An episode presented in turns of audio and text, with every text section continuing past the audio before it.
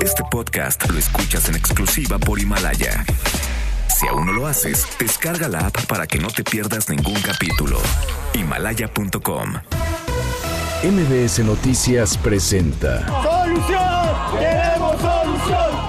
Lo que nosotros queremos pues que el gobierno actúe sabiendo dónde están los delincuentes. And we are telling you to act as if you loved your children above all else. En directo con Ana Francisca Vega. Comenzamos.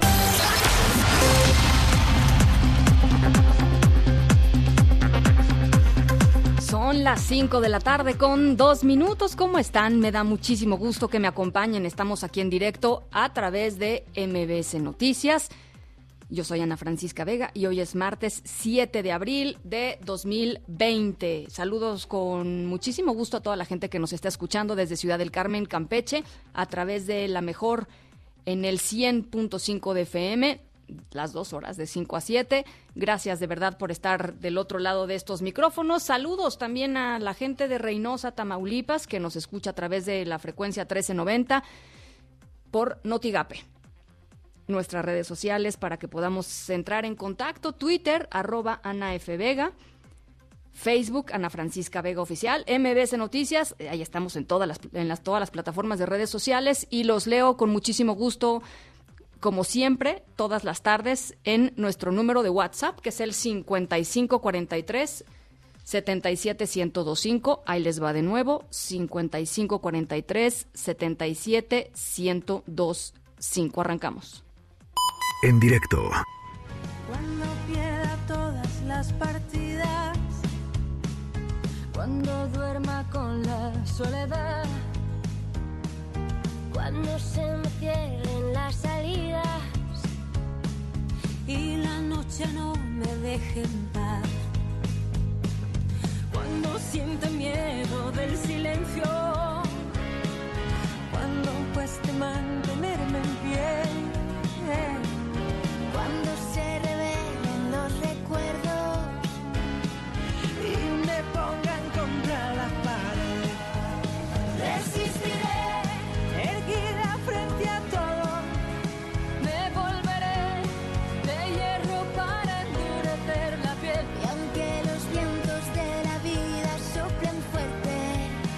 Resistiré 2020 de Alex Ubago, Andrés Suárez, Álvaro Soler y Carlos Baute. Bueno, pues eh, una buena manera de arrancar este martes.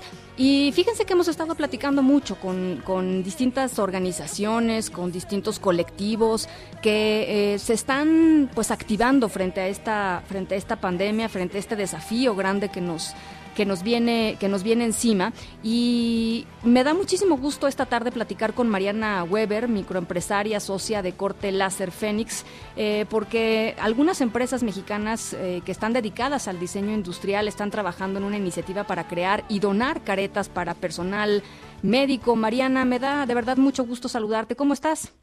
Hola, muy bien, muchas gracias. Platícanos un poquito de dónde surgió la idea, cómo han ido avanzando eh, y, y, por supuesto, el tema de las donaciones, ¿no? Eh, mira, todo surgió por un compañero de escuela de mi esposo, eh, mi esposo se llama Roberto Gil, por Carlos de León. Él tiene una empresa que llama se llama Frente Mexicano de Diseño. Él fue el que empezó con la idea. Eh, eh, él nos dio el, el archivo, nosotros somos diseñadores industriales, tenemos un corte láser. Ujú. Y sacamos un prototipo porque una amiga que trabaja en el IMSS necesitaba algo para protegerse. Todo empieza ahí, este, hacemos la em- empezamos a pedir donaciones a familiares y amigos para poderle donar esas caretas a todos sus, sus compañeros, logramos la donación, subimos a Facebook la donación y de ahí pues hasta ahorita no hemos parado.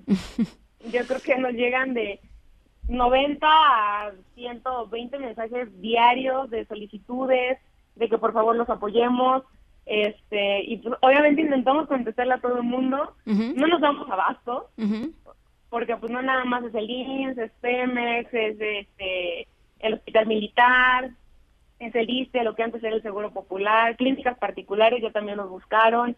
Realmente pues nosotros no nos dedicamos a esto, fue fue surgió de, de, de la nada Luego empezamos y ahorita pues ya no, no hay quien lo pare, ¿no?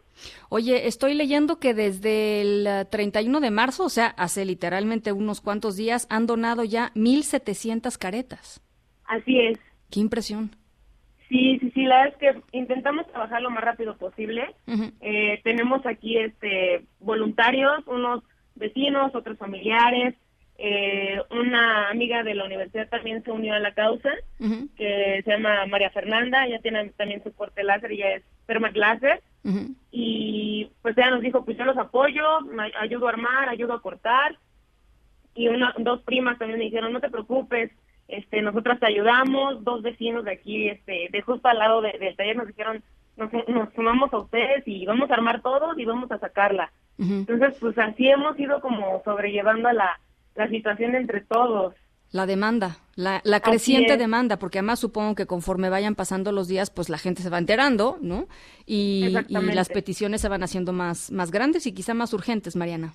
Así es. Y de hecho, este, pues ahorita hemos estado consiguiendo como donaciones ya no nada más económicas, sino también de material, Claro. porque eh, el material con lo que hacemos las caretas es PET, calibre 20, está agotado por todo México, todo el mundo está queriendo ayudar.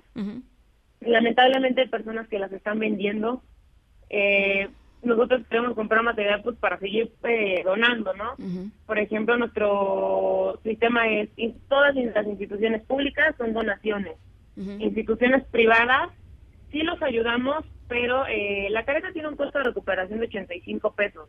Realmente es mínimo lo que estamos pidiendo, no estamos cobrando ni láser ni mano de obra, solamente lo del PET, el FOMI y el, eh, el elástico que lleva, precisamente para no quitarle donaciones al INS, al ICE, a, a- a las instituciones que no público. pueden solventar el gasto. Claro.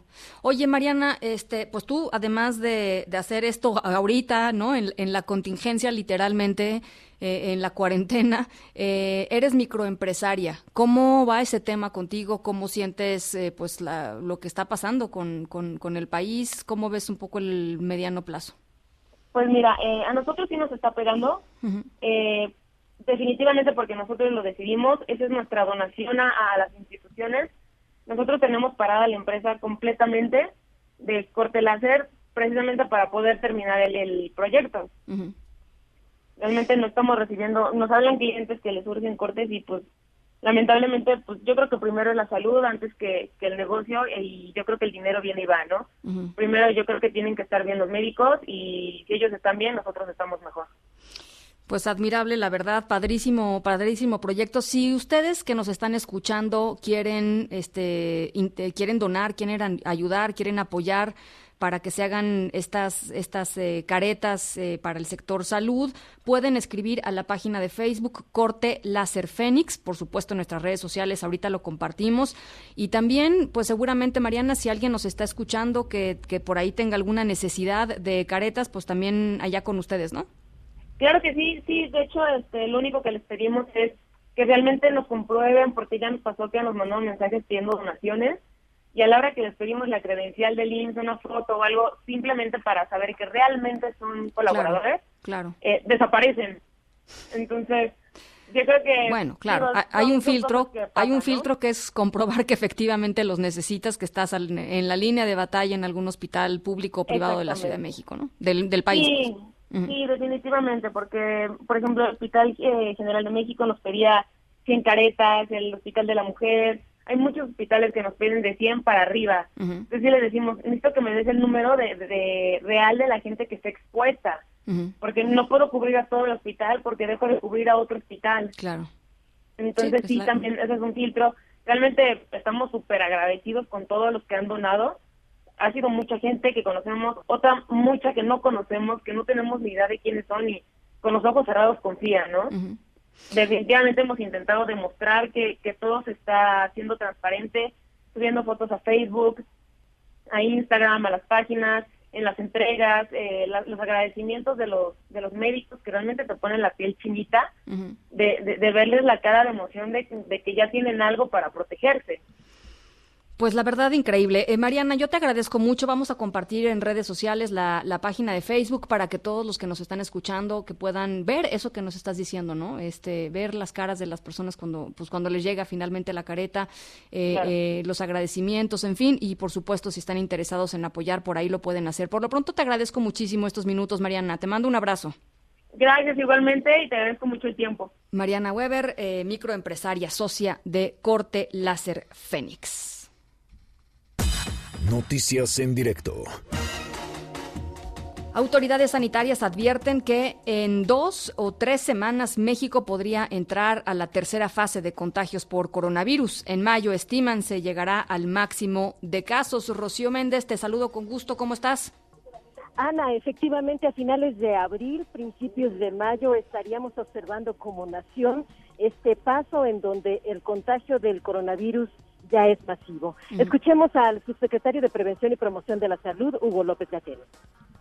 Todavía es temprano para poder dar una medida clara de que estén teniendo impacto estas acciones de mitigación comunitaria. Es importantísimo no salir al espacio público porque esa es la manera en la que vamos a evitar contagios. Vamos a hacer una epidemia más manejable, a pesar de que sabemos la epidemia va a continuar y va a continuar hacia la alza. Y vamos a tener el momento de la fase 3 en aproximadamente dos a tres semanas, donde vamos a tener una gran intensidad de transmisión, pero queremos que esa transmisión sea menor si nos mantenemos tenemos en casa.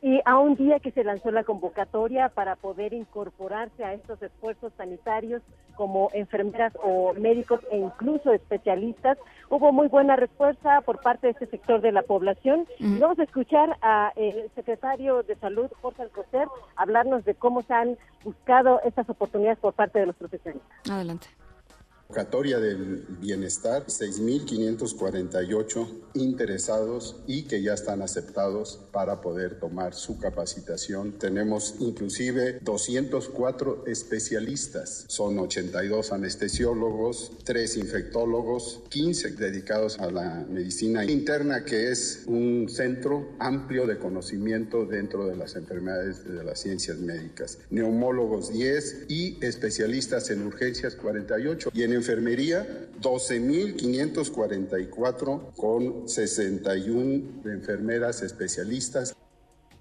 Ana, y desde las 14 horas ingresaron a Palacio Nacional integrantes del Grupo Monterrey desde muy temprano. El presidente Andrés Manuel López Obrador confirmó que se reuniría con ellos. Observamos el ingreso, por supuesto lo hicieron de manera hermética.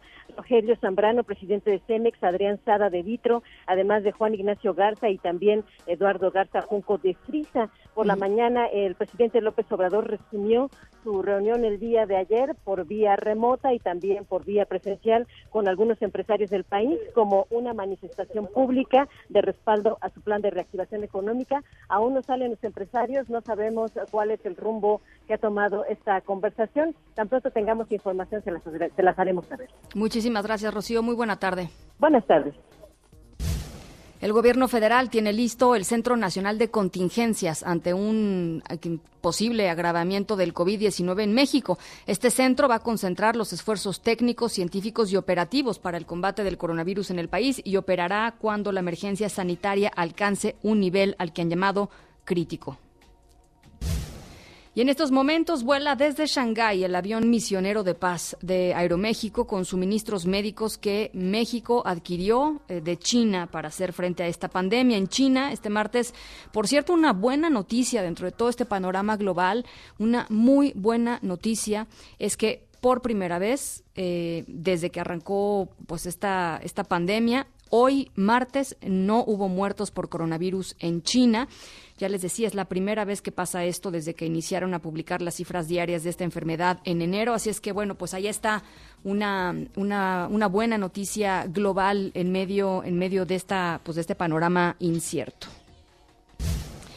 Y en una reunión virtual con gobernadores del norte del país, la secretaria de Gobernación, Olga Sánchez Cordero, dijo que hay certeza sobre los insumos de salud que son suficientes. Nora Bucio, ¿cómo estás? Te saludo con gusto, platícanos.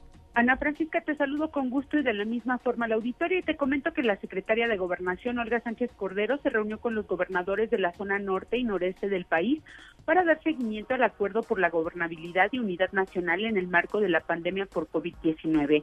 En esta videoconferencia realizada en Palacio Nacional, los gobernadores expusieron la necesidad de reactivar económicamente a los estados, garantizar la seguridad de la población y realizar un programa alimentario, además del otorgamiento de los insumos y recursos para salud en el marco de esta emergencia. De acuerdo al subsecretario de Gobierno de la Secretaría de Gobernación, Ricardo Peralta, se analizaron temas específicos propuestos por cada uno de los estados con el objetivo de dar respuesta a las necesidades de la población.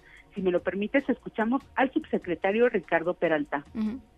Estamos en este momento resolviendo todo tipo de peticiones por parte de los gobernadores para efecto de que cuando sea necesario y salud señale que entramos en una fase diferente a la que hoy nos encontramos, que hoy estamos en fase 2, pues entonces estemos listos todo el país entero para poder seguir cuidando a los mexicanos.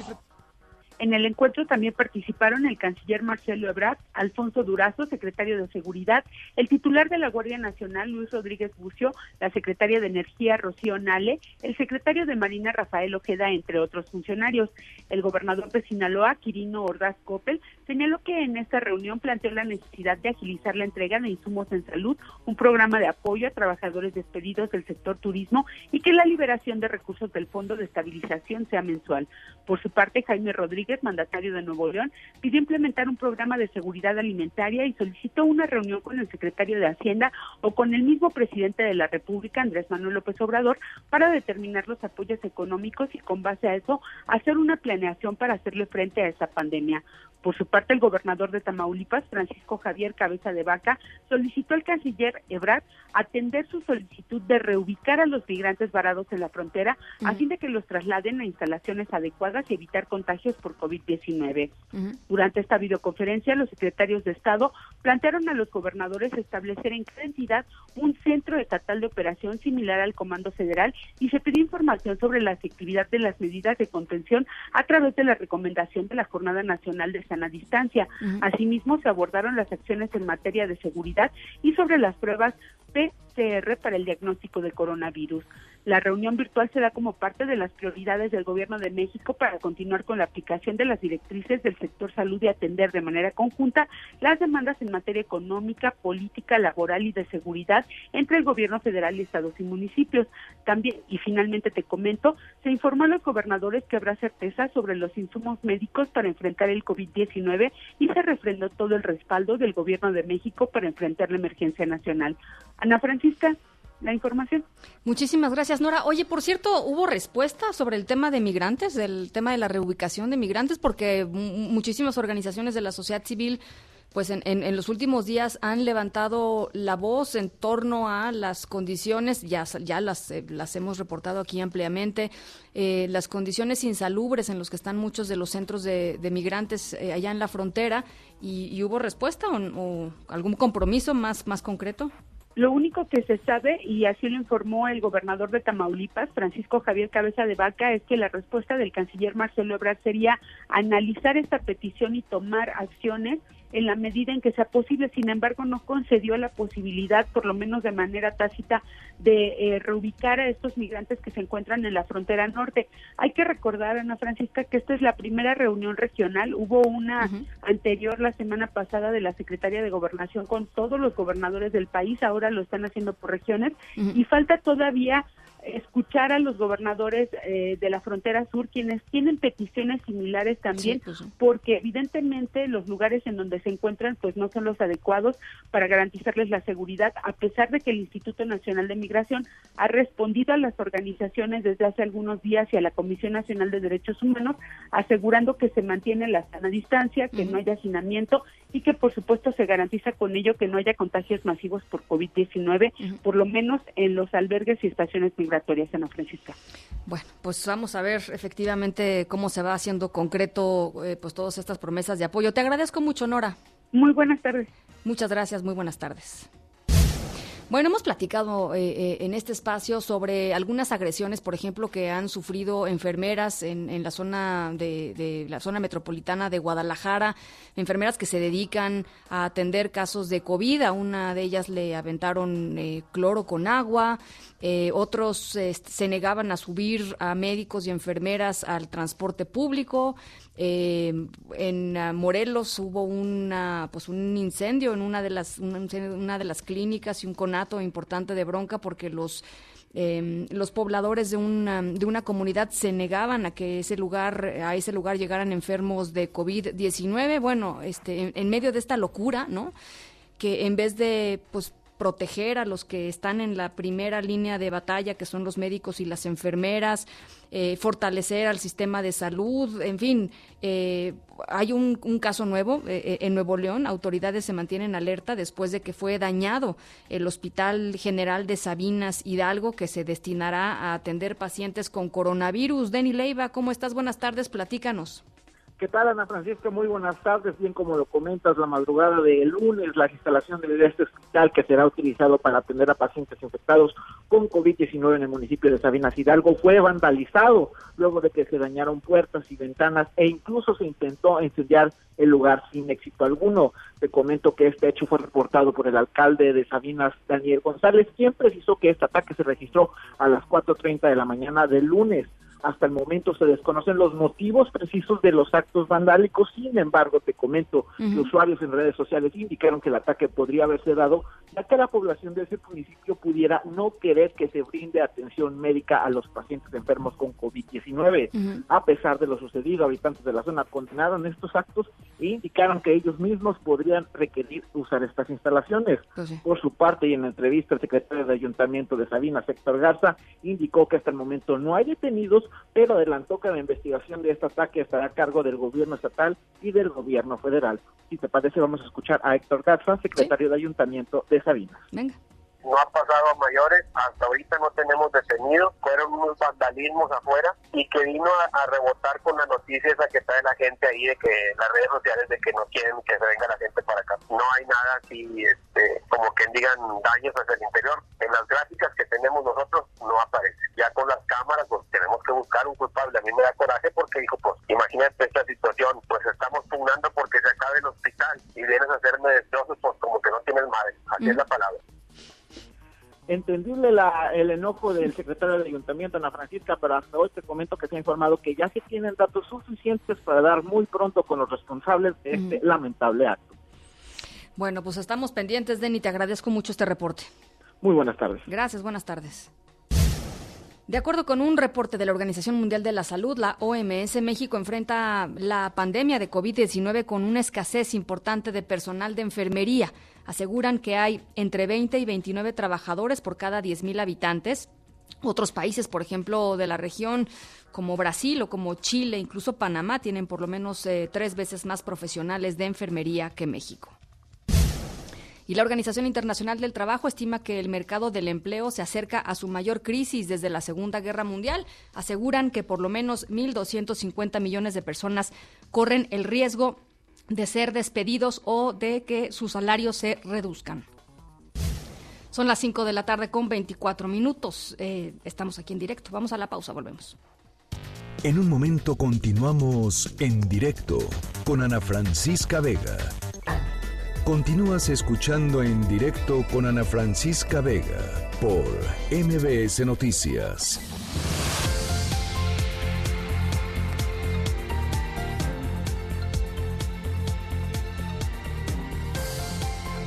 Ha sucedido prácticamente en, pues en, en una buena parte del mundo.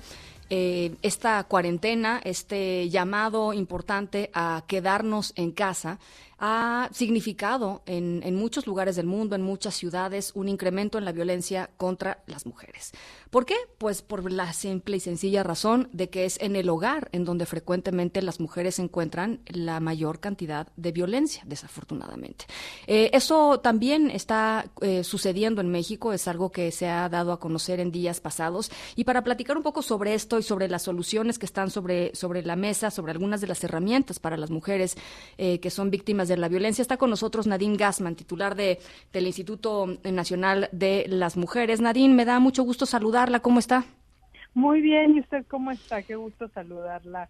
Pues, Sería su auditorio. Muchas gracias, Nadine. Pues contenta de platicar con usted y desafortunadamente, bueno, pues nos trae, nos trae a la mesa este, este tema en donde eh, por ahí leía eh, hay un incremento importante en las llamadas de auxilio de las mujeres eh, mexicanas en esta cuarentena. ¿Por qué no nos platica un poquito qué han, qué han ustedes encontrado?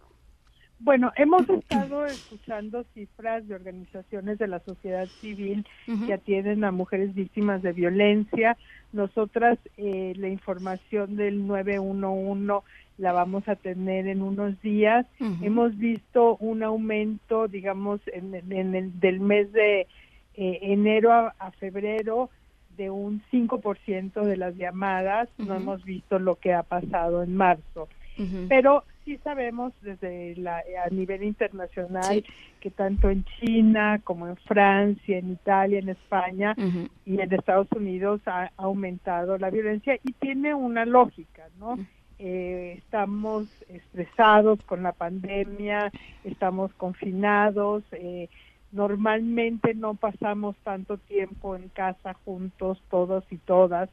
Y como bien decías al, al inicio, pues el hogar, aunque debería de ser el lugar más seguro, pues es un lugar donde hay conflictos, donde hay violencia contra las mujeres, la violencia entre parejas es una de las principales causas de, eh, de violencia y por eso el gran llamado realmente es a usar este momento tan único y tan complejo para transformarnos. Se está hablando a nivel mundial que no va a ser lo mismo antes que después de la pandemia y queremos decir no va a ser lo mismo, pero tenemos la oportunidad de estando juntos y juntas pensar qué tipo de familias son las familias que queremos, cómo tenemos que fomentar el diálogo, cómo tenemos que trabajar en, en, en, en repartir los cuidados entre hombres, mujeres, eh, al- en la medida de lo posible con los niños y las niñas. O sea, ¿cómo nos repensamos? ¿Cómo hacemos un nuevo pacto social donde reconocemos que todos necesitamos ser cuidados y cuidadas y que todos y todas cuidamos, ¿no? Y esto es lo que para nosotras es prevención de la violencia contra las mujeres, ¿no? Ahí es donde queremos invertir energía, esfuerzo, hablando directamente como con los hombres para decirle por una vez y por todas entiendan que somos iguales, que no somos de ustedes, que no nos poseen, que no nos dominan, que somos iguales. Y al mismo tiempo le estamos diciendo a las mujeres no hay ninguna razón y quiero decirlo a las mujeres, a las adolescentes, a las niñas y a los niños, no hay ninguna razón para aceptar la violencia. O sea, no es como estamos aquí y ya ni modo, no. O sea, no hay es- razón para aceptar la violencia. Tenemos, hemos reforzado eh, la atención a la violencia a través del 911. En todos los estados hay líneas de los institutos estatales de las mujeres para dar atención, ya sea vía virtual, telefónica o presencial.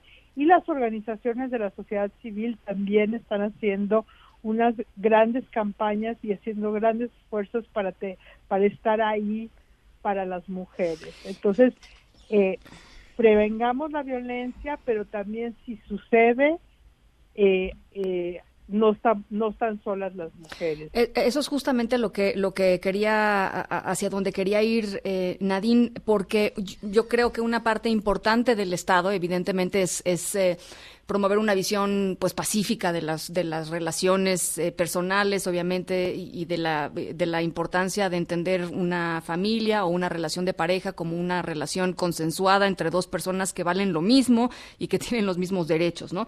Pero una vez que una mujer, una vez que un adolescente, una vez que, un, eh, eh, que, que- que las mujeres están en situaciones de violencia, el Estado también tiene que tener o que ofrecer las herramientas a estas mujeres para que para que puedan salir. Y uno de los temas, grandes temas, es este asunto de eh, las, eh, los refugios especializados para las mujeres víctimas de la violencia de género que llevaban, que llevan un, buen tiempo, eh, pues operando con muy pocos recursos y por ahí había un tema de 400 millones de pesos que habían estado etiquetados en el presupuesto de egresos 2020 y que todavía no habían sido liberados.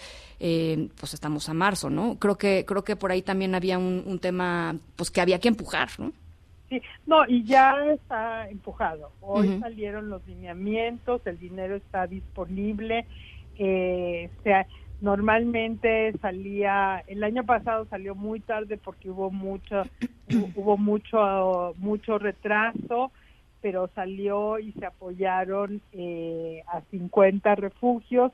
Este año aumentó 20% el presupuesto, entonces se van a apoyar a más refugios y también se está haciendo un trabajo concertado, eh, liderado es- esta vez por el Indesol, para que eh, los recursos salgan lo antes posible.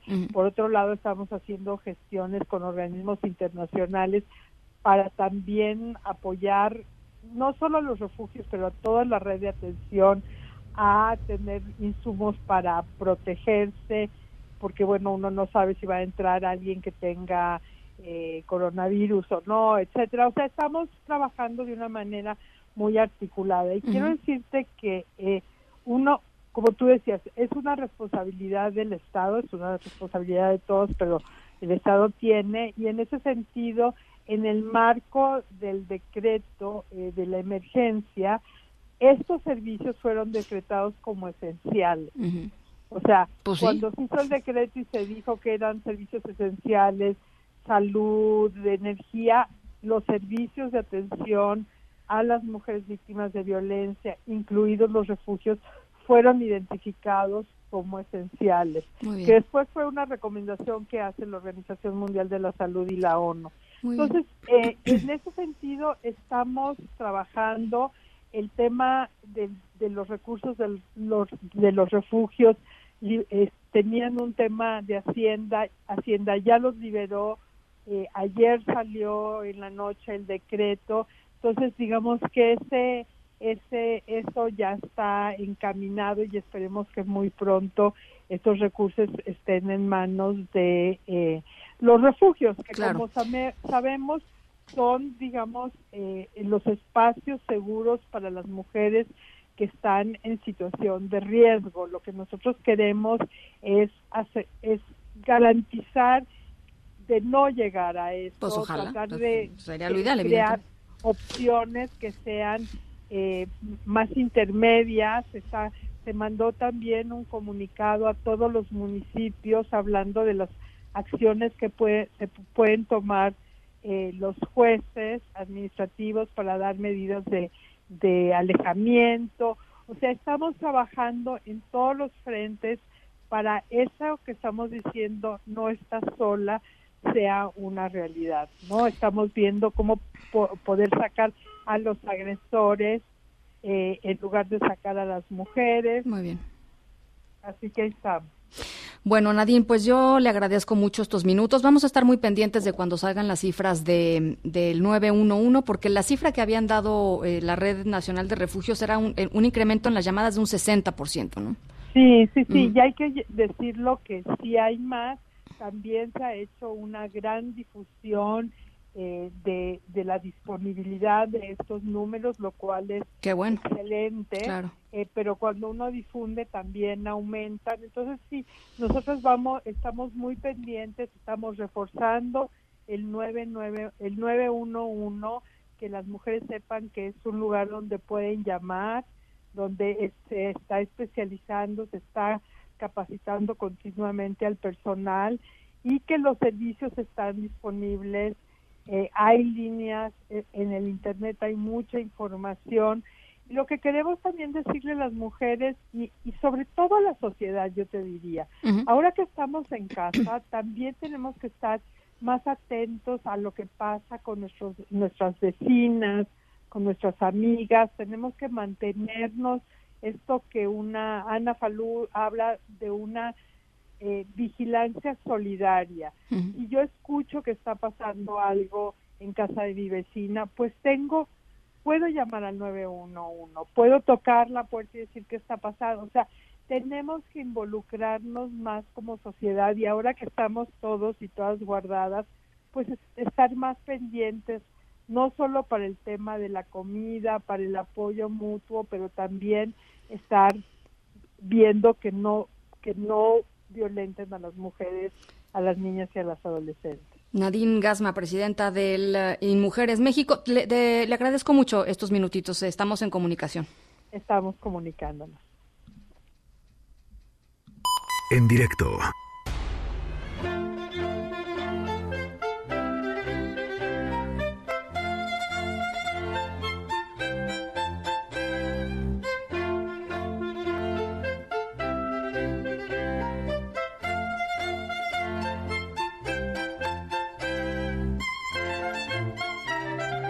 Nuestra historia sonora de hoy está, parece como, como de la novicia rebelde, ¿no? Por, como de los campos de la novicia rebelde. Bueno, pues por allá está más o menos nuestra historia sonora de hoy. No, no precisamente, pero por ahí, más o menos por ahí.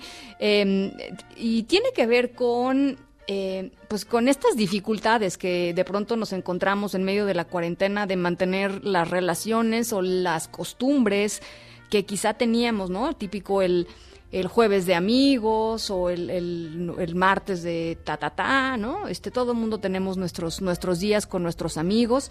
Eh, y eso pues se va haciendo costumbre con los años y, y, y, cuesta romper, romper todas estas cosas con el asunto de la cuarentena, con el llamado a quedarse en casa.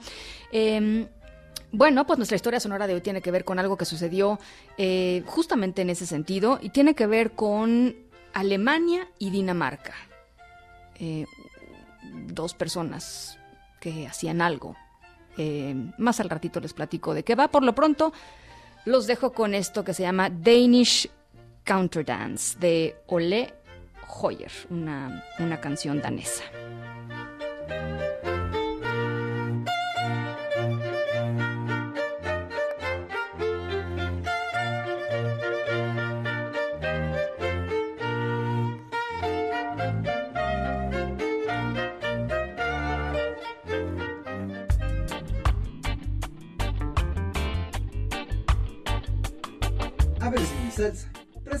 Presentado por Mero Mole.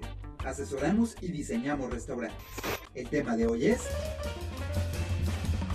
aguacate. Además de ser fruta que no sabe a fruta, el aguacate es de los alimentos más deliciosos y es rico en grasas buenas y vitaminas, que la verdad no nos alcanza el tiempo para mencionarlas todas.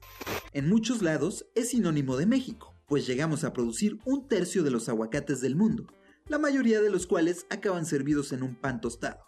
En Estados Unidos solamente se gastan alrededor de 900 mil dólares al mes en Avo Toast. La palabra mole viene del náhuatl moji y significa salsa. Entonces guacamole significa salsa de aguacate. ¿El platillo más vendido en el Super Bowl? No, no son las aleras. Son los 26 millones de aguacates para hacer guacamole o guac. Acabas de escuchar A ver si muy salsa, presentado por Mero Mole. Nuestro mero mole es la mejora continua humana a través de la gastronomía. Si tú eres mi carnal, déjame ser tu ranchito. Si tú eres mi nopal, déjame ser tu taquito. Pa' llenar la pancita, mamá, pancita de suadero. Con todo cebollita, mamá, vámonos de jaleo. Por la vieja sonora, la marea va. En un momento continuamos en directo con Ana Francisca Vega. Continúas escuchando en directo con Ana Francisca Vega por MBS Noticias.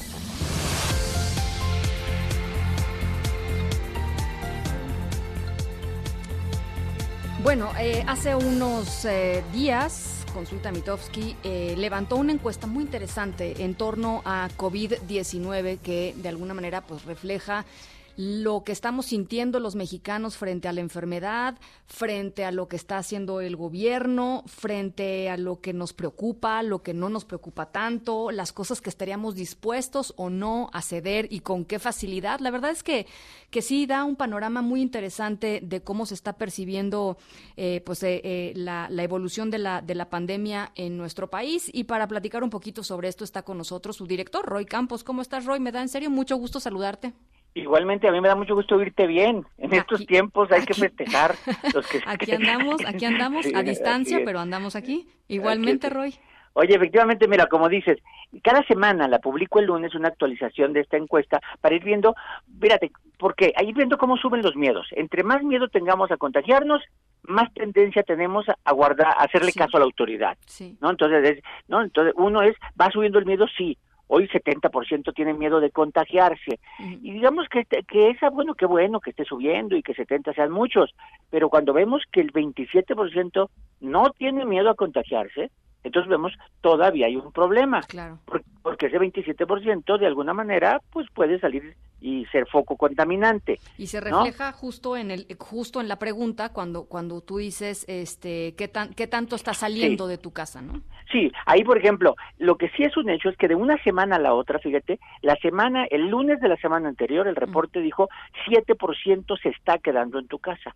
Esa semana fue muy intensa en la comunicación de gobierno, quédate en tu casa, como, como López Gatel no lo repetía y no lo repetía, el presidente se montó y ya puso en su logo quédate en tu casa, etcétera, y subió del 7 al 40% Ujú. el porcentaje en una semana que dice me estoy quedando en casa. Esto está O interesante. Eh, O sí, sea, no, no, está funciona, bien. Quiere- funciona funcio- funcionó esa comunicación, la sana distancia, eh, Susana, Susana, todo ese rollo, pues algo, algo le funcionó. Ojalá lo comuniquen más, ¿no? Porque dice que viene la parte, eh, la parte más fuerte. Pero mira, ne- ne- cosas interesantes que pregunté. Eh, una pregunta directa que tenía que ver con el anuncio que iba a hacer el presidente el domingo. A ver, si usted fuera asesor del presidente, ¿qué le recomendaría? ¿Que le diera directamente dinero a la gente para aguantar este momento de crisis o que le diera dinero a las empresas para que conserven empleo las personas? O sea, era como muy un dicotómico, ¿no? Alguien diría por las dos cosas. No, pero sí, ¿cuál de las dos? Y veamos un poco, eh, el 43% dice directo a la gente, 38 a las empresas. Está la división de opiniones, ¿no? Muchos dijeron no sé cuál cuál de las dos cosas, pero sí hay una división, hay quien dice directo a las personas y hay quien dice protege el empleo de las personas y esa es la discusión en la que estamos de repente ahorita metidos pues, muchas personas, ¿no? Está está está muy interesante, sí. Sí, sí, porque no, otra, miedo a morir, esa, fíjate, es una de las cosas. Uno cosa es miedo a contaminarme, 70%, pero la gente no tendría por qué tener miedo a morirse, ¿no? Porque las tasas de mortalidad no son tan altas. Pero cuando vemos las escenas de España, de Claro. Italia, pues no pues termina dando miedo, ¿no? Ecuador, Guayaquil, ¿no? Y 53%, 52.5 tienen miedo a morirse por el coronavirus. Lo Pues cual es que, pues sí. eh, es exagerado, pero sí, también es entendible, ¿no? Oye, este, esta pregunta que hiciste sobre em, em, en caso de que el, del que del que se infectara de coronavirus fuera el presidente López Obrador, ¿por Sí. qué pensaría que se infectó? Y es interesante esta pregunta, Roy, por este debate que, que teníamos, sobre todo antes, ¿no? Sí, Esa- sí, sí. Esta semana ya no, creo, creo que el debate ya no está Que no se presente. cuidaba, que no se cuidaba. Que no, ¿no? se cuidaba, ¿no? Este, Mira, Eh, y te voy a decir por qué la hice. Porque efectivamente el presidente estaba con un discurso y el gobierno con otro. ¿no? El, gobi- el, el gobierno decía, aléjate, sepárate, no salgas, y el presidente seguía saliendo. De hecho, cuando mostró aquella gráfica de la curva, de que hay que no salir, quédate en tu casa, lo hizo desde Tijuana, desde su- no estaba en su casa, no estaba en Tijuana diciendo no salgas de tu casa. Al Y al día siguiente fue a Badiraguato y le dio la mano a la señora Loera. Es decir, sí había este debate y luego empezó algunos malosos, voy a decirlo así como malosos, a sacar como un meme diciendo que en los próximos días nos van a decir que el presidente está enfermo y que quién sabe qué rollo, como que era una táctica de él para hacerlo. Entonces yo hice la pregunta, a ver, ¿y si nos enteráramos que está enfermo, qué pensara la gente? O le tocó la mala suerte como a todos nos puede tocar, o lo hizo porque está trabajando mucho por nosotros, o por no hacer caso, o sea, como, ni, como la mamá, ¿no? O sea, Sí, sí. te lo dije. Y la verdad es que la gente dice, pues si se enferma es pues si se lo dijimos, ¿Por que no saliera.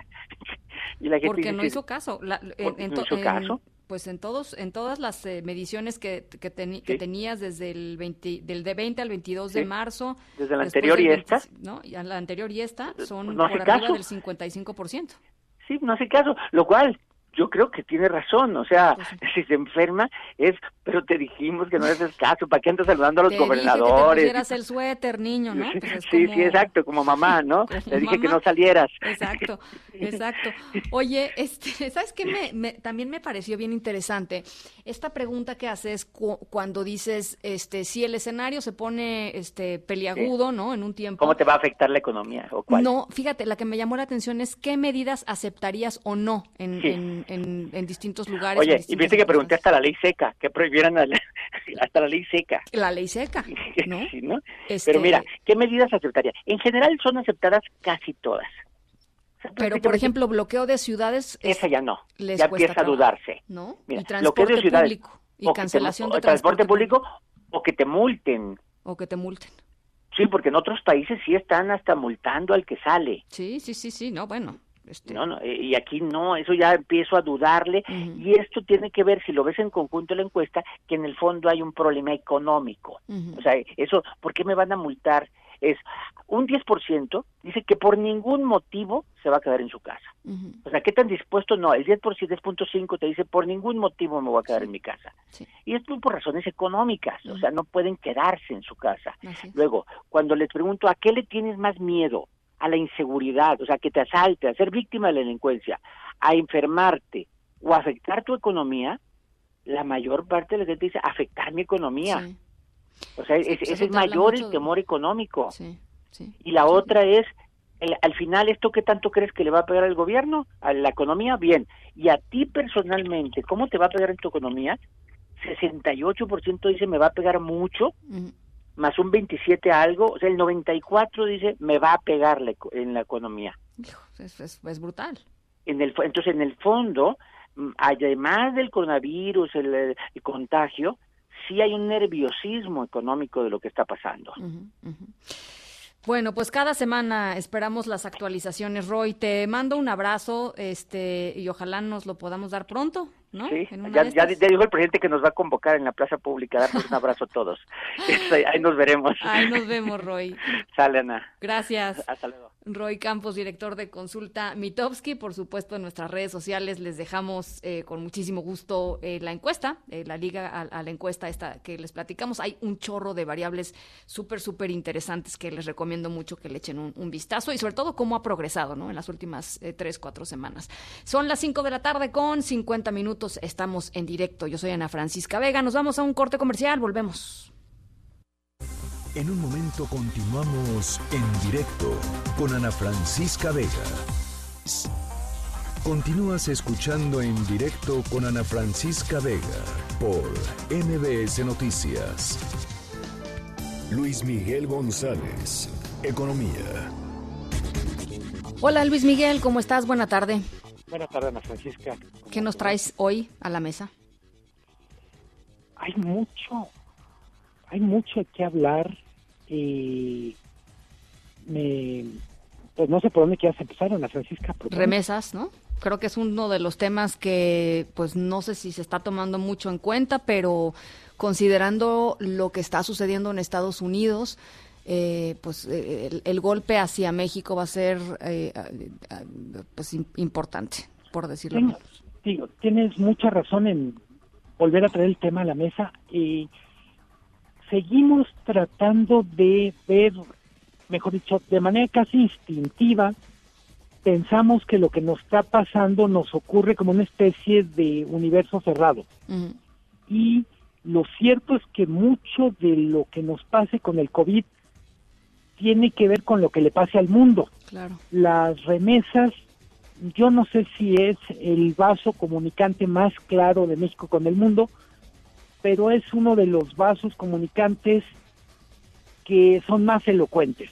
Son más elocuentes porque llega a más personas, es decir, por más que decimos que la industria automotriz genera muchos empleos o que el turismo, pues la verdad es que ni el ni el turismo ni la industria automotriz, ni siquiera la suma de los dos, llegan a ser el número de personas a las que les llega remesas. Son 1.7 millones de hogares, vamos poniendo bajita la mano cuatro personas por hogar, son casi 7 millones de personas las que tienen como principal fuente de ingresos las remesas. Que el promedio, además, eh, mensual eh, es algo así como 300 dólares, ¿no?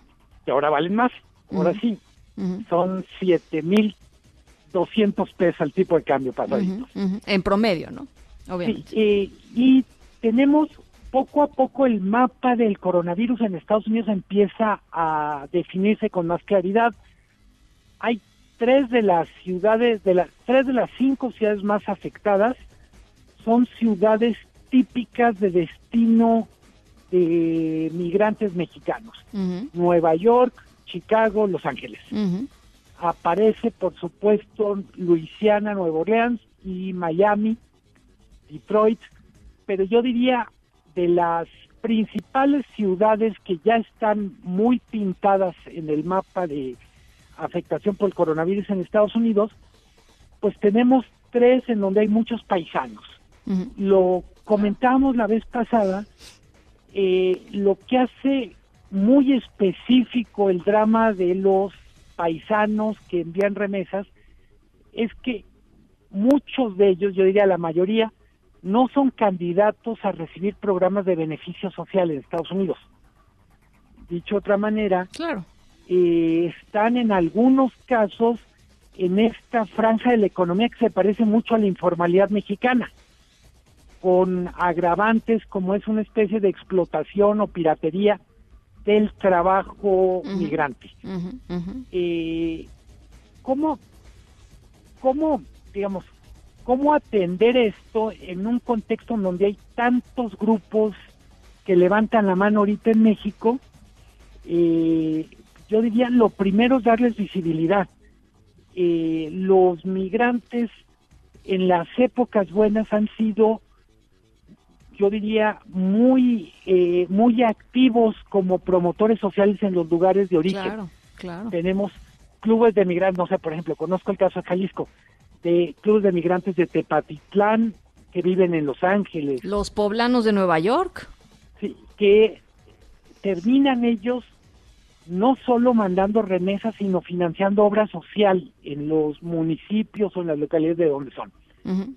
Eh, creo que, digamos, no es por sumarle más, literalmente más rayas al tigre de lo que fue el mensaje del domingo, pero entre los temas que nos falta poner en la mesa es qué vamos a hacer con los migrantes que están allá, qué vamos a hacer con las familias que viven de las remesas de los migrantes en un contexto en el que apenas estamos empezando a ver con claridad el, vamos a decir, la radiografía o el mapa de grupos vulnerables.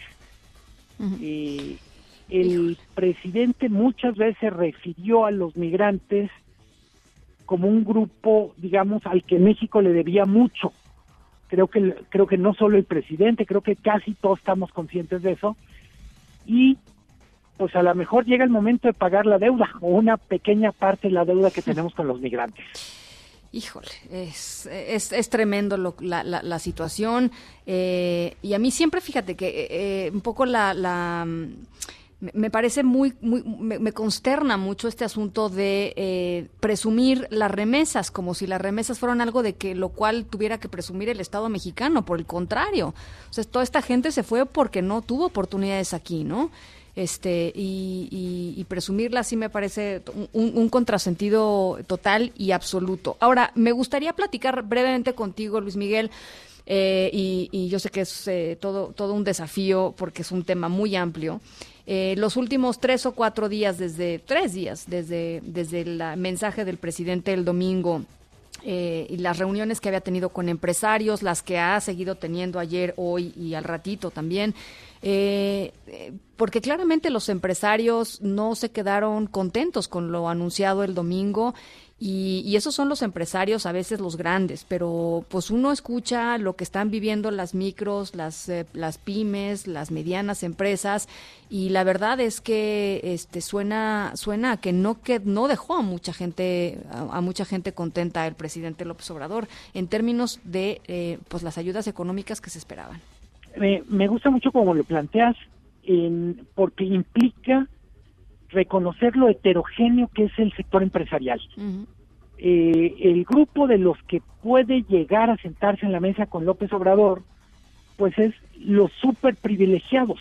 Sería tanto como decir que la selección mexicana de fútbol es representante de los deportistas mexicanos, desde los que van el domingo hasta los que están en un gimnasio. Claro. Es súper heterogénea. Eh, lo que es cierto es que esta élite de empresarios no había tenido una relación tan complicada con la presidencia en los últimos años, me atrevo a decir las últimas décadas. Eh, que eh, el, el desencanto se expresa en las comunicaciones formales, en los off the records, en, yo diría, en, en esta necesidad hay veces de leerlos entre líneas para, para ver dónde están, eh, dónde están tratando de decir sin molestar. Veo desde mi punto de vista una un sector empresarial que está haciendo literalmente contorsionismo para no confrontarse, a pesar de que en algunos momentos lo que tiene de parte del, en particular del presidente, es como un ninguneo. Ninguna de las propuestas es tomada en cuenta. En el mensaje eh, los alude no a ellos como personas, sino al colectivo diciendo eh, se acabaron los rescates, se acabaron quién sabe cuántas cosas. Y lo que yo diría que me parece positivo de los empresarios, sobre todo la comunicación que han tenido el día de hoy, que seguramente ha estado atenta, es los empresarios están entendiendo que no solo tienen un interlocutor en el gobierno, en Palacio Nacional, sino que ellos también son responsables de dar respuestas a muchos microempresarios que dependen de ellas. Eh, creo que es- esto no recuerdo que hubiera pasado alguna vez, pero me parece me parece sano dentro del estoy pensando con ser coordinador empresarial un mensaje de que un poco se se trata de sintetizar en esta fórmula de adoptar una empresa, una microempresa. Eh, yo creo que una de las cosas que los gran, las grandes empresas, los grandes empresarios le han quedado a deber al tejido empresarial es el pago a tiempo de proveedores. Pues sí. Ah, bueno, eso es, eh, y, y ya eso sí se comprometieron, ¿no? Y entonces me parece que dentro de esta crisis o tensión entre empresarios y presidencia, algo bueno está saliendo. Veo, veo a los empresarios, me refiero a los grandes empresarios o representantes de grandes empresas, entendiendo que además de exigir al gobierno un programa para MIPIMES, ellos tienen mucho que hacer Para aliviar Para- el, el estrés, ¿no? En el que están. para mitigar el, el, el trancazo, para decirlo en coloquial, que están viviendo las MIPIMES. Muy interesante. Pues, eh, pues vamos a ir viendo cómo se desarrolla eh, este tema de- de- literalmente frente a nuestros ojos eh, y, y ojalá lo podamos platicar un poquito más adelante, Luis Miguel. Sí, La película va en cámara rápida. O no, o no O sé sea, si más yo ya me adelante es el jueves. lento, pero va, va muy rápido. Entonces, casi cada dos días tenemos que estar contando de cómo cambió el país. Ya está, más adelante es el jueves. Buenísimo. Ese es nuestro No, corto plazo. Gracias, Luis Miguel. Te mando un abrazo. Es mediano plazo. Es mediano plazo, es nuestro mediano plazo. 40. Gracias. En directo. Bueno, ya les decía que nuestra historia sonora de hoy eh, eh, tiene que ver con algo que pues, involucra a Alemania y a Dinamarca, a dos personas, eh, a nuestros protagonistas de la historia sonora que escuchamos. Andan en bicicleta. Tenían una rutina bastante común hasta antes de esta contingencia sanitaria, de este llamado a quedarse en casa.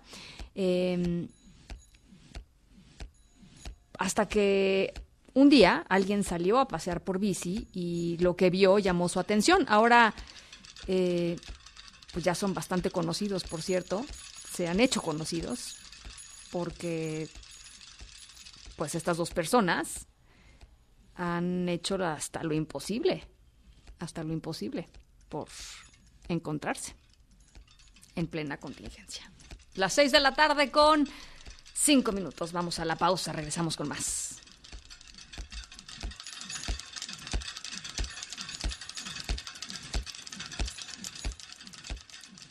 En un momento continuamos en directo con Ana Francisca Vega. Una voz con transparencia. ¡Solución! ¡Queremos solución! Una voz objetiva. Lo que nosotros queremos pues que el gobierno actúe sabiendo dónde están los delincuentes. Una voz plural. And we are telling you to act as if you loved your children above all else. Esto es En Directo con Ana Francisca Vega.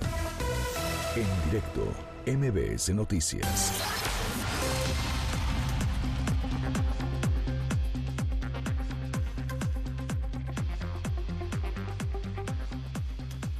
Son las 6 de la tarde con 10 minutos. Gracias por seguir con nosotros. Estamos aquí en directo a través de MBS Noticias, contigo en casa en este llamado a, pues eso, a quedarnos eh, en casa, a, a hacer lo que nos toca, nuestra parte, para poder, pues para poder aplanar la curva, como dicen por ahí, tratar de que el contagio de COVID-19 en nuestro país eh, avance más lentamente. Los saludo con muchísimo gusto, de verdad no saben eh, cómo me llena de emoción leerlos ahora que tienen más tiempo, ¿no? Tal vez ya no están en el coche, tal vez ya no están en la oficina y, no podían mandarnos tantos mensajes antes. Bueno, pues ahora la verdad nuestras redes sociales están llenas de mensajes de ustedes. Muchísimas gracias de verdad eh, por, uh, por ponerse en contacto con nosotros. Nuestro número de WhatsApp, ahí va, 5543 77 eh, 1025, va otra vez.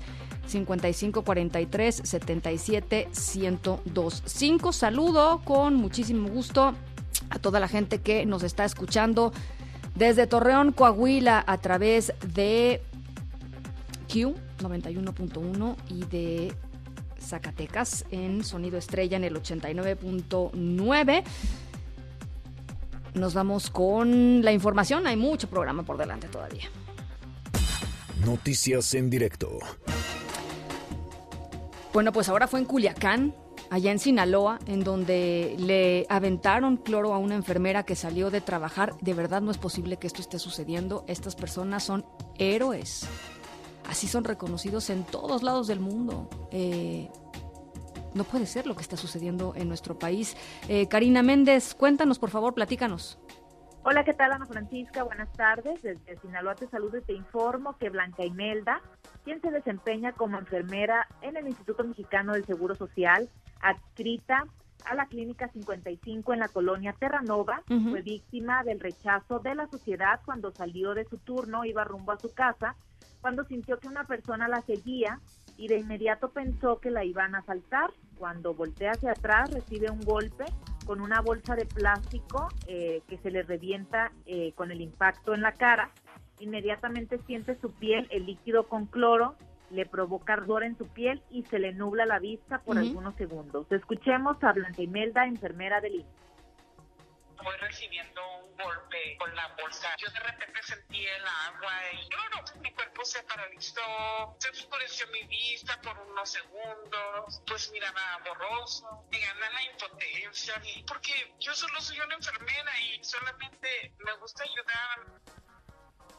Blanca Imelda siente impotencia y coraje, como ya lo dijo, de lo que están viviendo los trabajadores de salud, además de que están arriesgando su vida. Ahora están expuestos a agresiones por hacer su trabajo, sin embargo, esos sentimientos no son superiores a los que le genera sus ganas de seguir ayudando. Escuchemos de nueva cuenta a la trabajadora de la salud. Sí, adelante. Me pregunto por qué tanta discriminación contra nosotros que somos el equipo médico y que estamos dando la cara ante esta situación del COVID-19.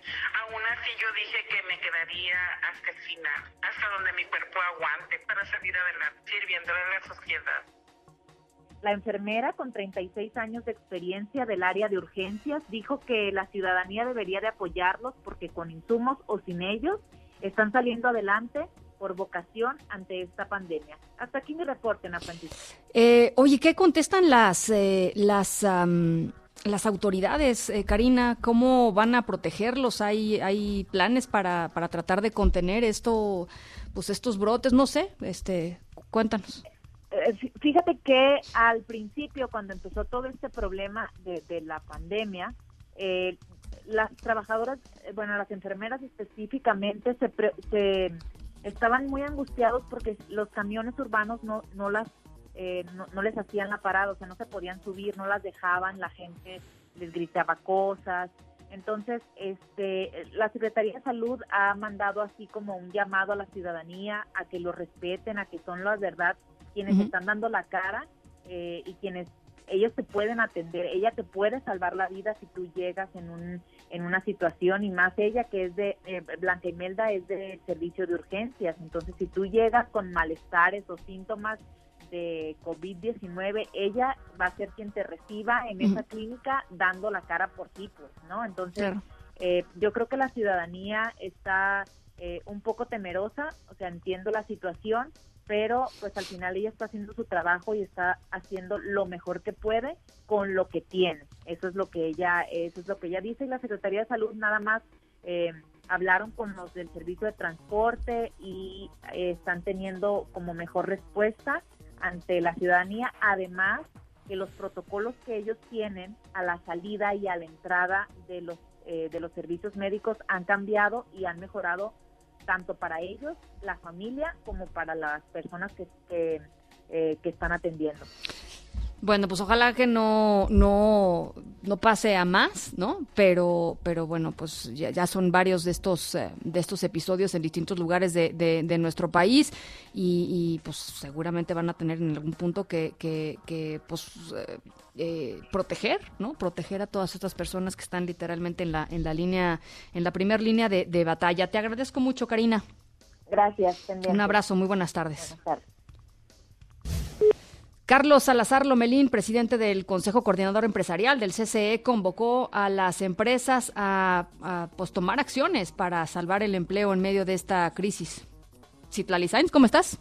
Hola Ana Francisca, buenas tardes a ti y también a nuestros amigos del auditorio. Pues sí, ante reclamos de tibieza por parte de empresarios, el presidente del Consejo Coordinador Empresarial, Carlos Salazar, dijo, no nos ha faltado valentía para defender al sector privado, advirtió que si la estrategia del gobierno federal no funciona y el país decrece hasta 10% y pierde millones de empleos, el único responsable será el que cerró la puerta. Y es que en una reunión virtual con más de cuatro mil líderes empresariales de todo el país agrupados en las dos organizaciones del CCE. Salazar Lomelín presentó este plan contra la crisis eh, derivada del COVID-19, luego de que el presidente López Obrador pues cerrara la puerta al sector privado al rechazar apoyarlos en esta contingencia. Pero vamos a escuchar lo que dijo el presidente del CCE. No nos ha faltado ni valentía, tiempo, interés y esfuerzo para tratar de convencer. La puerta se cerró, pero sabemos que a través de esta conversación con ustedes, y es lo que estamos intentando hacer, es abrir las puertas del país, abrir a la sociedad civil como lo hemos hecho muchas veces, sin necesidad de que nuestro gobierno nos apoye, pero ya sin poder tocar la puerta del gobierno. Esperemos que esto haga reaccionar al gobierno. Creo que la realidad poco a poco va a ir explicándole al gobierno y al presidente de la República que su acción de no hacer nada en apoyo de este enorme universo si esto no funciona y llegamos a los 10% de disminución del PIB y a más de un millón de desempleados y a esas tragedias humanas, el único, el único responsable es el que cerró la puerta. Salazar, Lomelín aclaró que los, em, las empresas son solventes, en ningún momento están pidiendo salvarlas, rescatarlas, ni mucho menos socializar las pérdidas y privatizar las ganancias. Así lo dijo. En el cómo resolver la problemática de liquidez de todos estos negocios a los que me refería. Son negocios solventes. En ningún momento, en ningún momento se pidió reducción de impuestos, se pidió salvamento de compañías, se pidió derogación de responsabilidades fiscales en cada uno de nosotros como contribuyentes al erario público. Nunca ha pedido el sector privado salvamentos, nunca hemos nosotros pedido como se dijo todavía el domingo pasado, socializar las pérdidas y privatizar las ganancias. Ese discurso ya no es posible escucharlo.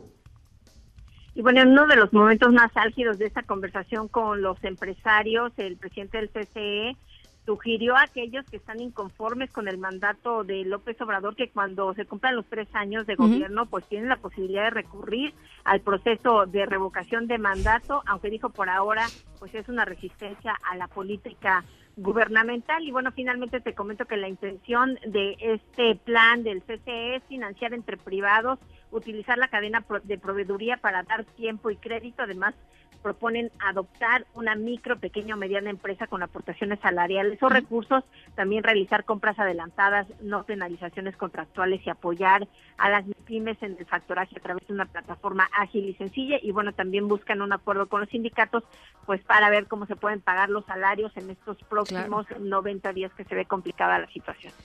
Bueno, pues ahí está el sector privado. Te agradezco mucho, Citlali.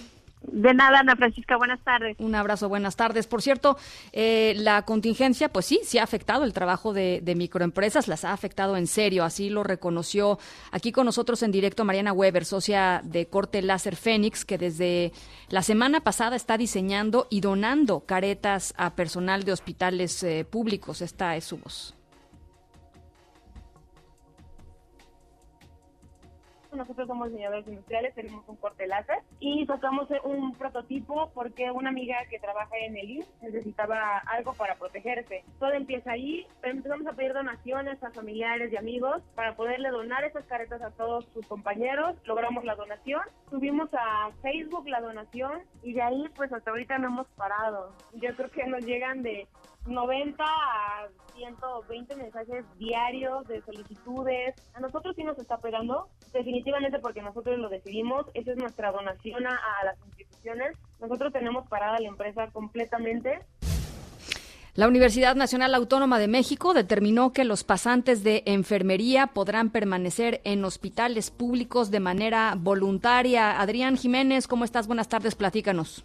Hola, buenas tardes, Ana Francisca Auditorio. Un saludo afectuoso. Efectivamente, desde este martes y hasta el próximo 30 de abril o hasta el momento en que las, eh, las diferentes sedes hospitalarias tengan la posibilidad de cumplir con las condiciones de seguridad, la permanencia de los pasantes de las licenciaturas en enfermería y en enfermería y obstetricia que prestan su servicio social será de forma voluntaria. Así lo informó la UNAM. En un comunicado, la institución detalló que quienes decidan continuar su servicio social deberán tener garantizada la dotación de estos insumos que la contingencia actual por COVID-19 obliga, así como permanecer fuera de estos servicios asignados para atención de pacientes con esta enfermedad. En este sentido, precisó que los pasantes en servicio social realizarán eh, cuidado de personas con menores riesgos y en actividades de promoción y educación para la, para la salud, así lo acordaron con las autoridades sanitarias federales. Asimismo, destacó que los pasantes que voluntariamente decidan permanecer en las sedes hospitalarias deberán ser capacitados sobre los mecanismos de protección y cuidado a las personas con COVID-19. La UNAM solicitó a las instituciones de salud de establecer jornadas que minimicen desgaste en los jóvenes pasantes y procurar su bienestar integral. En este contexto, la máxima casa de estudios del país también pidió respetar la decisión de aquellos pasantes de enfermería que mediante escrito dirigido a los respectivos consejos técnicos manifiesten su voluntad de continuar en las diferentes servicios sin que esto signifique alguna ventaja o perjuicio para ellos o para los que se retiran de estas sedes. Señaló que a quienes no permanezcan en el servicio social se les brindará capacitación a través de las plataformas disponibles en las páginas oficiales de la Universidad. Ana Francisca Auditorio, la información que les tengo. Gracias, Adrián. Buenas tardes. Buena tarde. Con la publicación de los lineamientos de operación del programa de apoyos para refugios especializados para mujeres víctimas de la violencia de género eh, en el país, se avanza para la, pronta liberación de, los recursos que estaban destinados a estos centros, 400 millones de pesos que no había liberado Hacienda. Así lo señaló aquí en directo Nadine Gassman, presidenta de Hoy salieron los lineamientos, el dinero está disponible. Normalmente salía, el año pasado salió muy tarde porque hubo mucho, mucho retraso, pero salió y se apoyaron a 50 refugios. Este año aumentó 20% el presupuesto, entonces se van a apoyar a más refugios y también se está haciendo un trabajo concertado, liderado esta vez por el Indesol para que los recursos salgan lo antes posible. Por otro lado, estamos haciendo gestiones con organismos internacionales para también apoyar no solo a los refugios, pero a toda la red de atención a tener insumos para protegerse. Actualmente, 7 de cada 10 personas tiene miedo a contagiarse o a que un integrante de su familia se contagie de coronavirus COVID-19. Esto lo asegura aquí en directo Roy Campos, director de Consulta Mitowski. ¿Va subiendo el miedo? Sí. Hoy 70% tienen miedo de contagiarse. Y digamos que esa, bueno, qué bueno que esté subiendo y que 70 sean muchos. Pero cuando vemos que el 27% no tiene miedo a contagiarse, entonces vemos todavía hay un problema. Porque ese 27% de alguna manera pues puede salir y ser foco contaminante. Las 6 de la tarde con 25 minutos. El sabueso. Información con olfato de animal político. Tania Montalvo, eh, editora general de Animal Político. ¿Cómo estás? Buenas tardes. ¿Qué nos trae el sabueso este martes? Hola, ¿qué tal, Ana Francisca? Buenas tardes. Pues como quedamos ayer, eh, hoy vamos a platicar de lo que es pues el principal argumento de varias cadenas y mensajes que se basan en teorías de la conspiración. Lo que se repite constantemente en cadenas de WhatsApp, en tweets, en videos, es esta idea de que el coronavirus COVID-19 fue creado en un laboratorio. Y fue creado en un laboratorio ya sea para desestabilizar la economía global, para afectar a Estados Unidos, para disminuir a la mitad a la población total porque ya somos demasiados y etcétera, ¿no? Es una estrategia política, es una estrategia económica, es un experimento de guerra biológica y un sinfín de teorías pero todas vinculadas con esta idea de que el, de que el coronavirus COVID-19 fue creado en un laboratorio. Eh, basta decir que el argumento de esto siempre es en todos los sentidos de que una modificación genética que se hizo en laboratorio y toda la evidencia lo que nos dice es pues todo lo contrario. No hay ni una sola evidencia de que haya una construcción de laboratorio o un virus manipulado a propósito. Esto se ha estudiado en distintas partes del mundo, en la Universidad de Sydney, en la Universidad de Edimburgo, en la Universidad de Columbia. Hay un sinfín de, científicos que se han dado a la tarea de estudiar el origen del virus y en todos los casos eh, todos coinciden en que no existe una construcción en laboratorio o genéticamente modificada, ¿no? O sea, sí hay un, hay, es un tema natural, no hay una manipulación genética. Lo que todavía no es del todo claro es exactamente qué ocurrió para que este virus eh, pues empezara a afectar al humano, ¿no? Al ser humano. Pero es un hecho que pues no es una eh, como dicen todas estas teorías de la conspiración, no es que se haya creado en un laboratorio en China o en un laboratorio de Estados Unidos, pues para poner en jaque a toda la economía mundial o para desaparecer a la mitad de la población, ¿no? Como incluso hay algunos videos que comentan. Qué horror, qué horror. Bueno, pues ahí está, ahí está información eh, que me parece importante, Tania, porque yo a mí me han llegado varios, este, y sí, y sí me parece que, que estas teorías de la conspiración hay que pararlas en seco. Eh, porque no, no benefician en absolutamente nada y por el contrario terminan, terminan eh, pues confundiendo muchísimo a la gente. Así es que ahí está. Todo, si nos están escuchando, tienen dudas, eh, quieren verificar alguna información relacionada con, con el coronavirus, con el COVID-19, este por más loca que les parezca, eh, acérquense a, El Sabueso de Animal Político. Ellos les pueden, les pueden ayudar para, pues, para verificar la información antes de compartirla a través de sus redes sociales, a través de sus contactos. Es muy importante. Gracias, Tania. Muchas gracias a ustedes. Buenas tardes. Te mando un abrazo. Gracias. Muy buenas tardes. Son las seis con veintiocho. Nos vamos a la pausa. Regresamos con más. En un momento continuamos en directo con Ana Francisca Vega. Continúas escuchando en directo con Ana Francisca Vega por MBS Noticias. Este es personal en entrenamiento, son estudiantes de las escuelas de medicina que están generalmente en el penúltimo año de la carrera, justo antes del servicio social. Estos eh, colegas eh, jóvenes eh, están en entrenamiento, no es personal de salud todavía, y la responsabilidad administrativa, pero también legal, de su protección y su resguardo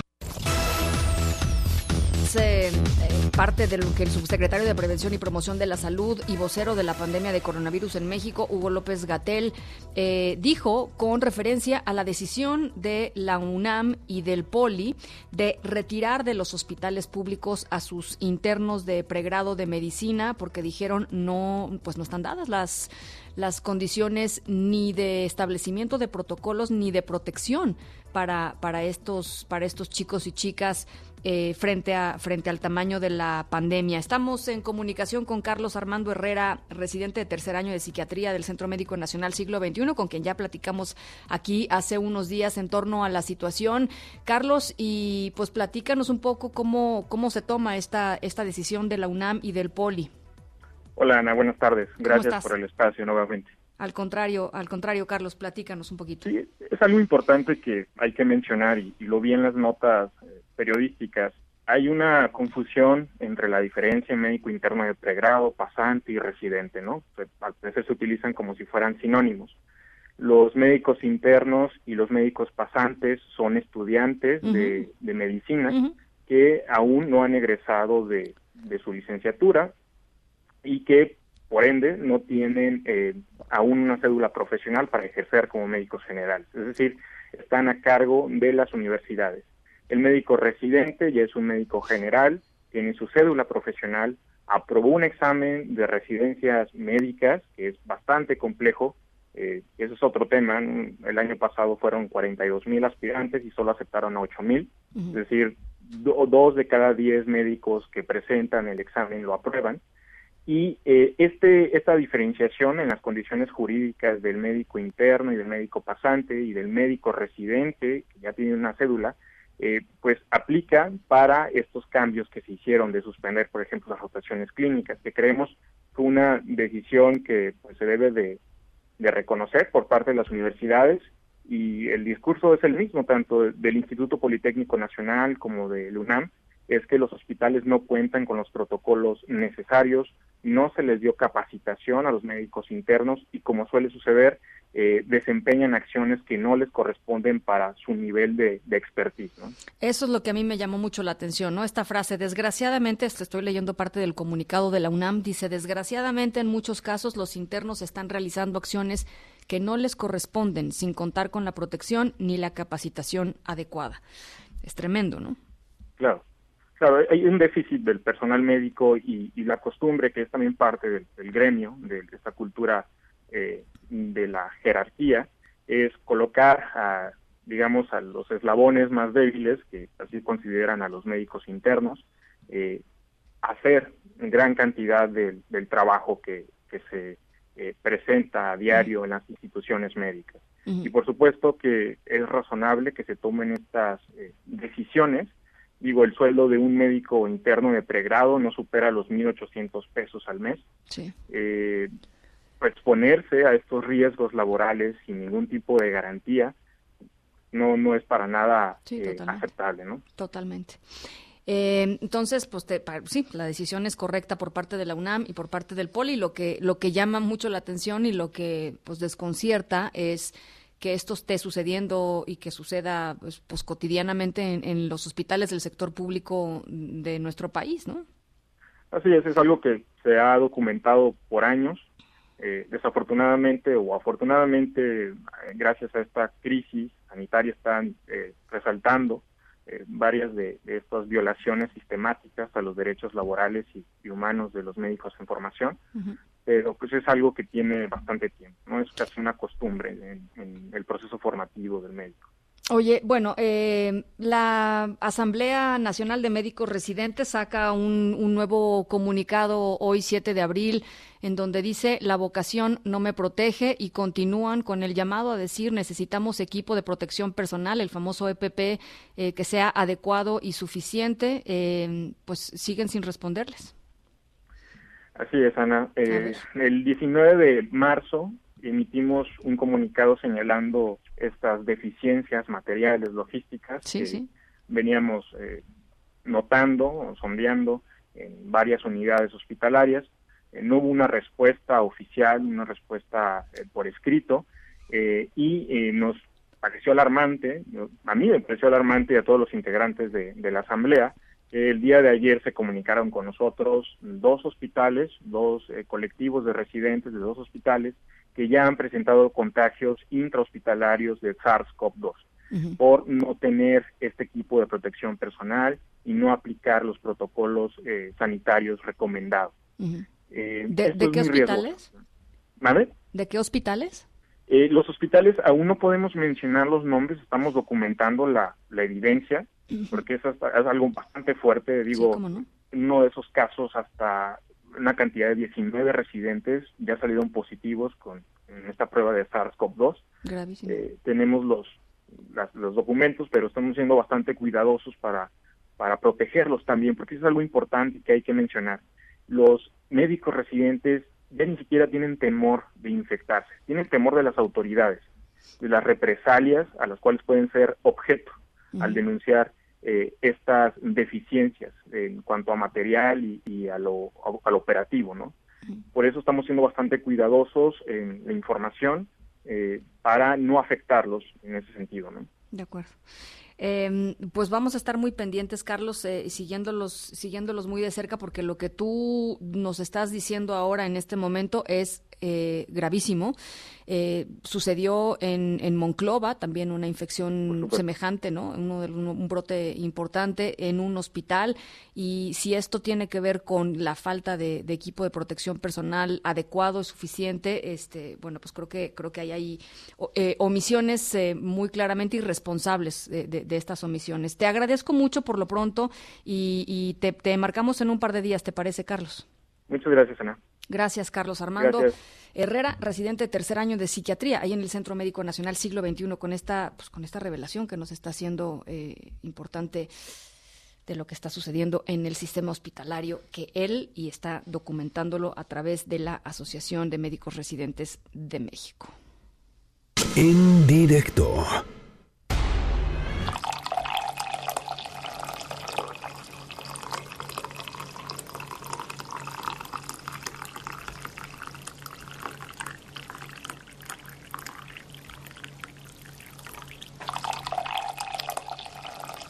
Bueno, nuestra historia sonora de hoy, ya les decía, sucedió en Alemania y Dinamarca al mismo tiempo. Eh, los protagonistas de la historia de hoy tenían una rutina muy común hasta antes de la contingencia. Em, y todos los días esta rutina tenía que ver con pues sentarse a tomar una taza de café una pareja de adultos mayores. Ella vive en un pueblo fronterizo de Dinamarca y él en una localidad cercana, pero del lado alemán de repente llegó pues esta, esta pandemia, se cerraron las fronteras y ¿qué fue lo que hicieron para seguir platicando? En un ratito les platico. Eh, las 6 con 37 regresamos con Ricardo Zamora. En un momento continuamos en directo con Ana Francisca Vega. Continúas escuchando en directo con Ana Francisca Vega por MBS Noticias. Tecnología funcional con Ricardo Zamora.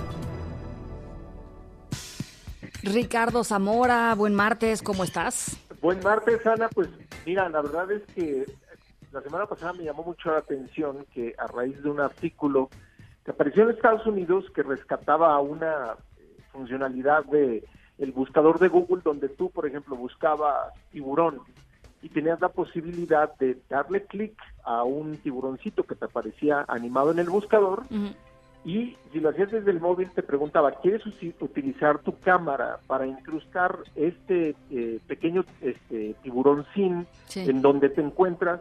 Y si lo hacías, bueno, pues tenías como un, una digitalización de un tiburón animado, nadando en el cuarto, en la recámara, en la sala, en donde te encuentres en tu departamento o casa. Entonces, pues los papás felices porque pues les ayudaba a distraer a los pequeños, les tomaban fotografías, después algunos las publicaban en redes sociales Y pues sí, venía a reflejar algo que estamos todos los que tenemos hijos eh, ahora pensando, ¿qué demonios voy a hacer con los pequeños en casa? ¿no?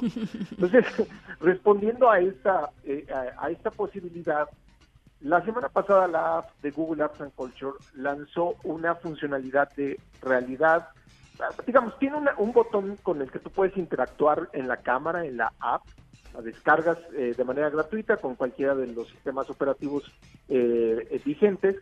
Y lo que ocurre es que tiene una funcionalidad de cámara, de, un- de hecho es uno de los botones ahora prominentes, porque justamente en esta búsqueda de encontrar experiencias interactivas divertidas, como en su momento lo fue en 2018 Art Selfie, eh, que ya hemos platicado de esta de Sí. este programa que te toma una foto y lo compara con, te, te lo reproduce como si fuera, eh, eh, digamos, te compara tu, tu foto con un, con un retrato que fue hecho en algún En algún periodo, momento en la historia, ¿no? y demás, exacto, con todo el patrimonio que tiene ya eh, eh, esta aplicación.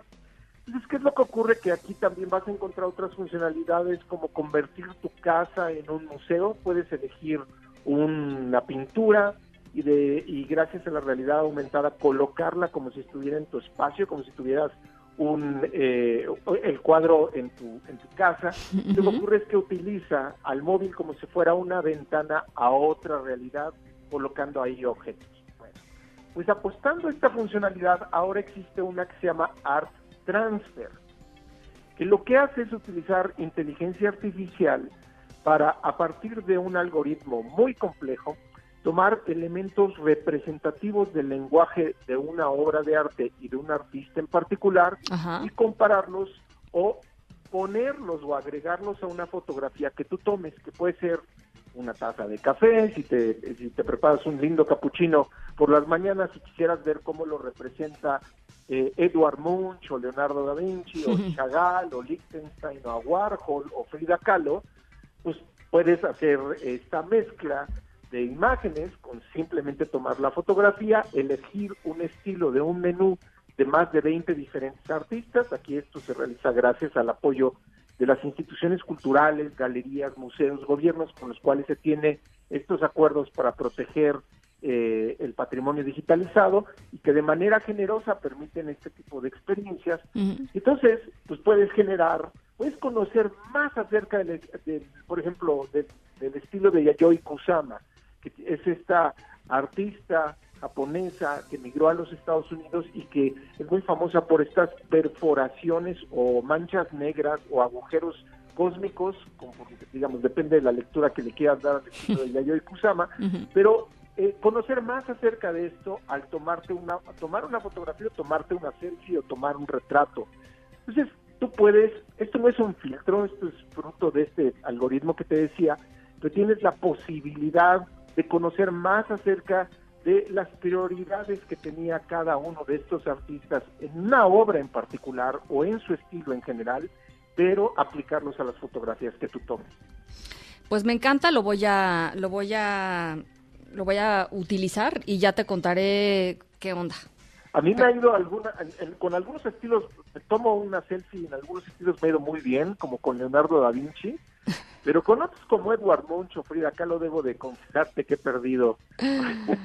Necesito No que me mandes este parados, eh, eh, esas imágenes por WhatsApp, Ricardo Zamora, prometo no subirlas a la red.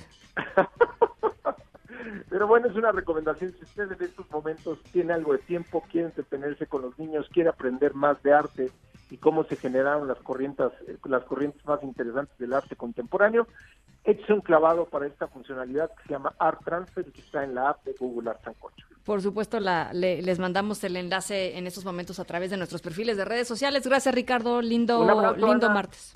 Abrazo. Las 6 con 45. Vamos a la pausa. Regresamos con más. En un momento continuamos en directo con Ana Francisca Vega. Continúas escuchando en directo con Ana Francisca Vega por MBS Noticias. Gracias por sus comunicaciones. Saúl Rabia la dice, es totalmente ridículo cómo los servicios bursátiles siguen dando crédito y ordenando intereses monetarios mientras los negocios cierran y a la humanidad la desemplean. Gracias, eh, Saúl. Dani nos dice, buenas tardes, Ana, ¿podrías hacer un llamado para ayudar a los vendedores de flores? No están vendiendo nada. Hoy les compré flores para ayudar a su economía. Dani, eh, pues sí, nada más el llamado es a guardarse en casa. Recuerda, eso es muy, muy, muy importante. Eh, eh, guardémonos en casa y pues colaborar en la medida de lo posible pues con los negocios comunitarios este, que están haciendo muchos esfuerzos también para, pues, para poder seguir adelante. Gracias, Dani. Tributo dice, quisiera decir qué significa aplanar la curva, es detener la velocidad de cambio de un factor de 10, 100, 1000, 10.000. En fin, cada vez se resultará más difícil linealizar la curva conforme crece la velocidad del contagio. Por esa razón es tan importante detener la aceleración desde el principio de la epidemia. Sí, totalmente de acuerdo, Tributo. Gracias. René nos dice, hola Ana Francisca, el presidente López Obrador dijo que con esta pandemia se está demostrando el fin del neoliberalismo. Comentario totalmente fuera de la realidad, puesto que hoy más que nunca las economías más poderosas como lo son eh, son las capitalistas, entre ellas Estados Unidos y Francia, nos están demostrando que tienen la solvencia suficiente como nación para subsidiar las empresas y a los ciudadanos. Pues olvídate de Estados Unidos y Francia, René, Japón, Alemania, este, Canadá, difícilmente se podría llamar que esos modelos están en crisis. Se están repensando muchas ideas alrededor del capitalismo, eso sí, pero, pero no, no me parece que el modelo esté, esté en crisis. Gracias de verdad por eh, sus comunicaciones. En directo. Bueno, eh, Andamos escuchando pajaritos porque nuestra historia sonora de hoy tiene que ver con cómo se encontraron esta, esta pues pareja de amigos adultos mayores, una en Dinamarca, otro en Alemania, hacían algo cotidianamente que era tomarse una taza de café. Viven muy cerquita, nada más que lo separa la frontera. Se cerró la frontera y pues ellos querían seguir tomándose su, taza de café. Eh, se llama ella Inga Rasmussen, tiene 85 años, él se llama Karsten Tuchen, de 89, y eh, bueno, pues habitaban en estos pueblos fronterizos,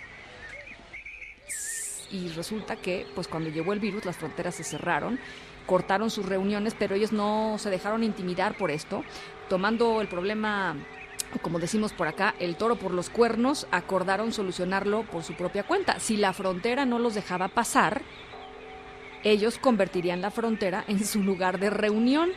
Eh, no solo eso, sino que literalmente convirtieron la frontera, la línea fronteriza misma, los bloques de cemento, la valla, etcétera, etcétera, en su mesa ahí pusieron su mesa, este, siguen tomando todas las tardes su, su café, eh, sus bizcochos incluso, uno que, uno que otro vaso de vino de vez en cuando. Em, así es que pues continúan, continúan viéndose en una sana distancia. Este, ellos sí pueden salir de casa ellos sí pueden salir de casa, no está en, ese momento eh, el llamado allá a permanecer en casa, pero sí a mantener la sana distancia, así es que tomando la sana distancia con la línea divisoria de por medio, se echan su cafecito todas las tardes, esa es nuestra historia sonora de hoy. MBS Noticias Contigo en Casa tiene para ti notas positivas.